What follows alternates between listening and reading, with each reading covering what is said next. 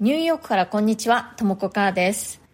このチャンネルでは、マイペースな私が超競争社会のニューヨークファッション業界で長年働く中で得た気づきや自分応援力、自分らしくおしゃれを楽しむヒントなどについてお伝えしていきます。ニューヨークの自由でポジティブな空気感とともに、ちょっと元気が出る放送をお届けしてまいります。それからプレミアム放送も配信中です。週に1、2回、通常放送よりももっと近い距離感で私のニューヨーク生活の本音や仕事の裏話、通常放送では話しづらいようなプライベートな事柄などについてお話ししています。えお申し込みは、 Voicy のアプリからよりも、ウェブサイトからの方が、え金額的にお得になりますので、おすすめです。お申し込みのリンクを貼っておきますので、そちらをご利用ください。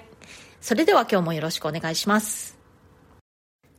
はい、今日はですね、えプレゼンや面接、会議なんかのま仕事の場面で、相手に好印象を持ってもらうコツ、まあいろいろあると思うんですけれども、その中の一つを今日はお話ししたいと思います。はい、それは何かというとですね、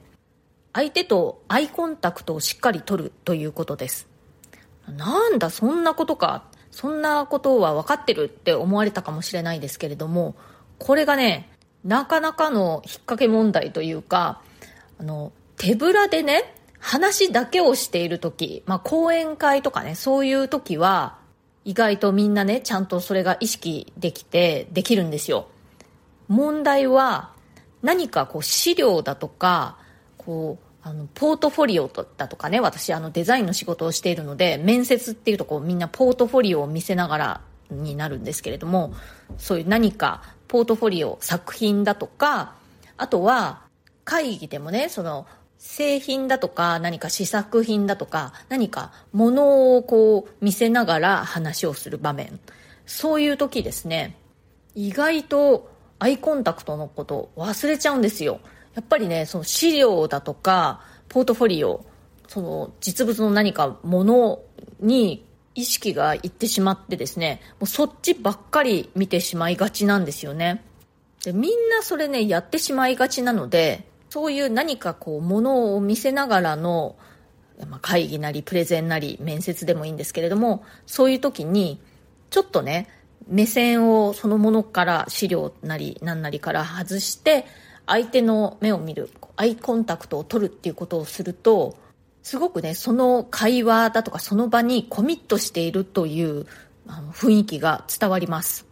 これは話す側としてもそうだし聞く側としてもそうなんですけれどもちょっとねその見ているものから目線をパッと外して相手の顔を見る目を合わせるっていうことをすると伝えたいんですっていうのがよく伝わるしあのちゃんと聞こうとしてますよっていうこともよく伝わるんですよ。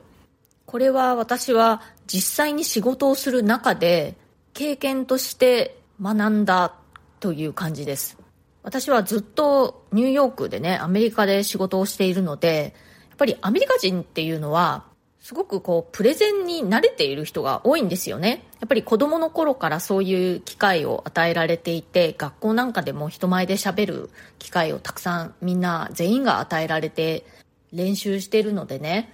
まあ、得意な人と、まあ、少しは苦手な人っていうのはいると思うんですけれども平均して言うとみんなすごくプレゼン上手なんですよね。でこうパッとね人前に立って何か話をするときにみんなちゃんとこうアイコンタクトが上手にできる人っていうのはすごく多いんですよ。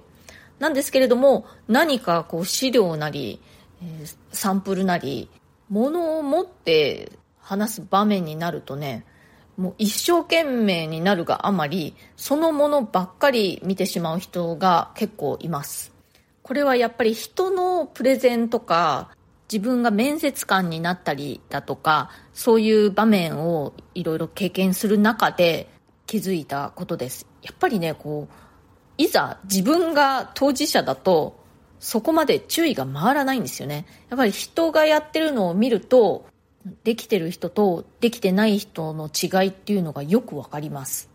やっぱりそういう場面で時々ねこう目線をその資料なりサンプルなりから外してこうアイコンタクトを取ってくれる人っていうのはすごくねこう印象が強くなります。ね、あのアイコンタクトを取るのを忘れてしまってそのものばっかり一生懸命見て何かこう説明したりしている人だって一生懸命伝えたいという気持ちはきっとあると思うんですよね。でもこう印象としてねやっぱりこうアイコンタクトを挟むとすごくこう伝えたいんだと思っている感じが出ます。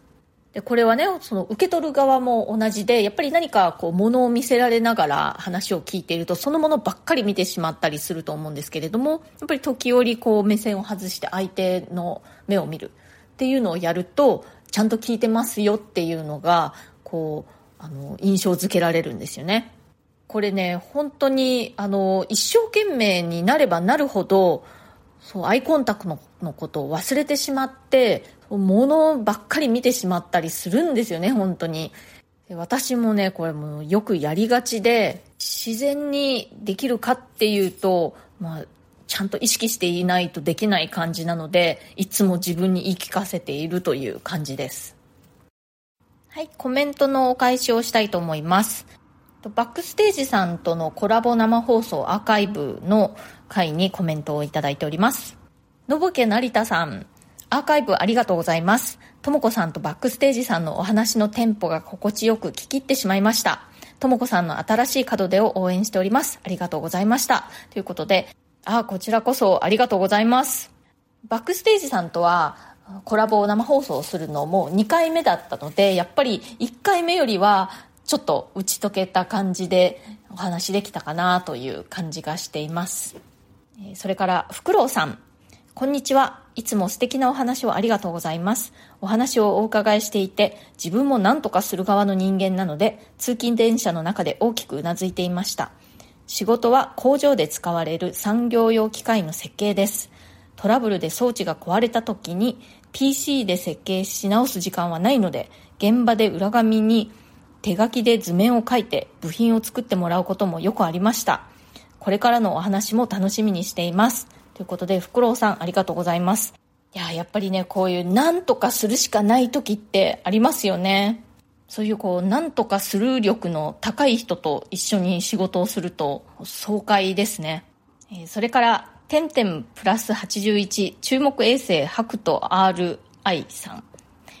結婚式で友達が何かすごいことしてくれるのはとても憧れます。何かしら人と違うところを語りたいなの、語りたいのかもな。結婚願望より結婚式でやりたいことを膨らませてどうするんだというのはありますか？ということで、えー、てんてんさん、ありがとうございます。そう、あのー、バックステージさん、ご自分のね、結婚式で、時間が押してしまうみたいな感じになったんだけれども、そこはプロの技で、新郎自ら現場を取り仕切って、そんなに押すことなく式が行われたみたいなね、お話、面白かったですね。いや、でも結婚式でこう何かやりたいっていうのもいいじゃないですかてんてんさんはね、まだお若いので、まあ、時期が来たら結婚願望がね、だんだん出てくるかもしれませんよ。それから、ミックミックミックさん。わかる。民間で働いた後に公務員の中で働いた時に公務員脳みそにめちゃくちゃびっくりした効率悪すぎてびっくりしたっていうか公務員の脳みそには効率という言葉はないのかと思った。はい、えー、ミクミクミクさんありがとうございます。やっぱり民間と比べてその切羽詰まった感がないのかもしれないですね。どうなんでしょうね。やっぱり民間だとね、こう、利益を追求しなくちゃいけないし、効率が悪いとその分ね、あの、無駄にお金とか、まあ、いろいろね、時間、人件費、まあ、全てね、お金に最終的には反映されてきてしまうので、効率をすごく求めるんですよね。それから、えー、10年前、好きな仕事だけど飽きたと思っていた私に起きた展開。これは1月4日の放送でしたね。えてんてんプラス81さんからこちらの方にもコメントいただいておりますカレンダーを見返してどんな生活をしていたのかが分かるのはいいですね僕は多分ロケーション履歴から見ないと分からないのでそれが悪いわけではないですがということでたくさんコメントありがとうございます。えっとそうなんですよね。あの iPhone のカレンダーどのぐらい遡れるかなと思って遡ってみたら2013年からはもう確実に iPhone にいっぱいあの予定を書き込んでますね。それ以前は私は本当にあの紙の手帳にずっと予定を書き込んでいてその手帳を常に持ち歩いていたんですけれども考えてみると荷物がすごく多かったですよね。当時長財布も持ち歩いていたしね。それから趣味を仕事につなげた人たちに共通することという放送回にもコメントいただいております。この放送は2022年の11月10日でした。ボイシーパーソナリティの田中恵子さん。恵子さん。お元気ですか？コメントありがとうございます確かに最初からいかにうまく稼ぐかばかりを考えている人は結局のところ趣味や好きなことを仕事にするが実現できてないことが多いですね。かっこ私調べ。うん、確かに。でももしかしたら稼ぐというゲームが趣味っていう方もいらっしゃるかもしれないですよね。お金を増やすゲームが好きっていう方で、まあ、何をしてお金を増やすかっていうのはあんまり考えないみたいなタイプの方ももしかしたらいらっしゃるのかもしれないですね。私の性質としてはね、あのやっぱり好きじゃないことはできないんですよね。最初にね、東京で私、あの、広告代理店で働いていたんですけれども、まあ、ファッションの道に進むより前ですね。その時ね、まあその年代にしては割とね、いいお給料をもらっていたんですよね。で、まあそのおかげでお金を貯めてでファッションの勉強を始めることができたという側面はあるんですけれども仕事に関してはやっぱ苦しくてたまらなかったですね今考えてみても何がそんなに苦しかったのかがちょっとよくわからないんですけれどもやっぱりこれじゃないという感じ違和感というのかなが非常に強くありました、まあ、仕事というのはどんな仕事でも楽しいことばっかりではないと思うんですけれどもだからこそやっぱり自分が好きだなって思うことを仕事にしているとそれも乗り越えられるのかなという気がしますね。田中恵子さんコメントありがとうございました。はい今日は好印象は作れるというハッシュタグで、プレゼンや面接会議などでアイコンタクトをちゃんと取ることでその場にコミットしているという印象を強くね、与えることができるというお話をしました。で、あの、大事なのが、何か資料だとかね、サンプルだとか、ポートフォリオ、そういった何かものを持ってとか見ながら話すとき、または話を聞くときに、そのものばかりに注目してしまって、一生懸命なんだけれども、逆に一生懸命さが伝わらなくなるという感じになってしまうので、えー、注意ですというお話でした。今日の放送が気に入ってくださったら、チャンネルのフォローや SNS でのシェアなどもしてくださるととっても嬉しいです。いつも SNS でね、シェアしてくださる皆さん本当にありがとうございます。それから質問や、え、コメント、ご感想、リクエスト等、え、お待ちしております。匿名ご希望の方は、私のプロフィールのところに、質問箱のリンクを貼ってありますので、そちらをご利用ください。今日も最後まで聞いてくださってありがとうございました。それではまた次回、